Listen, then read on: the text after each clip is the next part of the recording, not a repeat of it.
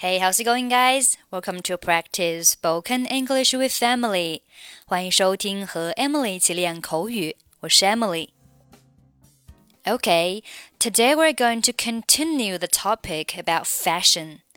Let's listen to the conversation. 哇，麦克，你穿上这套新西装很帅。Wow, Mike, you look very smart in your new suit.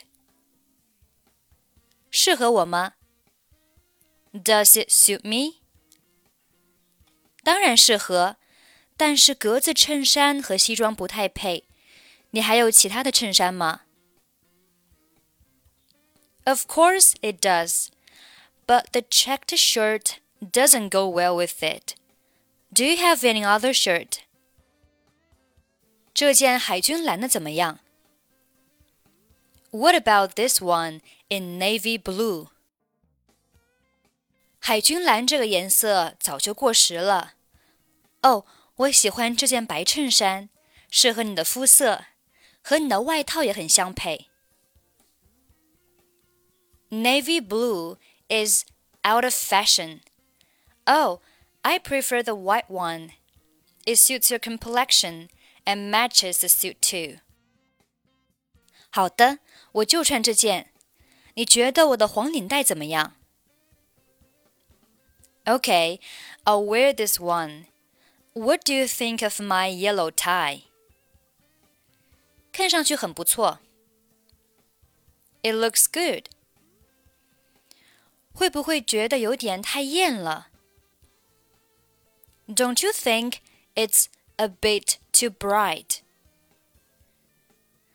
我觉得很好啊，黄色适合你，而且今年很流行。It's fine, I think. The yellow becomes you, and it is quite in fashion this year. 谢谢你的建议，你让我感觉更加自信了。Thanks for your suggestion. You make me feel more confident. Wow, Mike! You look very smart in your new suit. Does it suit me? Of course it does, but the checked shirt doesn't go well with it. Do you have any other shirt? What about this one in navy blue? Navy blue is out of fashion. Oh, I prefer the white one. It suits your complexion and matches the suit too. Okay, I'll wear this one. What do you think of my yellow tie? It looks good. Don't you think it's a bit too bright? It's fine, I think. The yellow becomes you, and it is quite in fashion this year. Thanks for a suggestion. You make me feel more confident. Okay, that's pretty much for today. 关注微信公众号“英语主播 Emily”，在公众号里回复“节目”两个字，即可加入本期节目的跟读版本以及语音打分。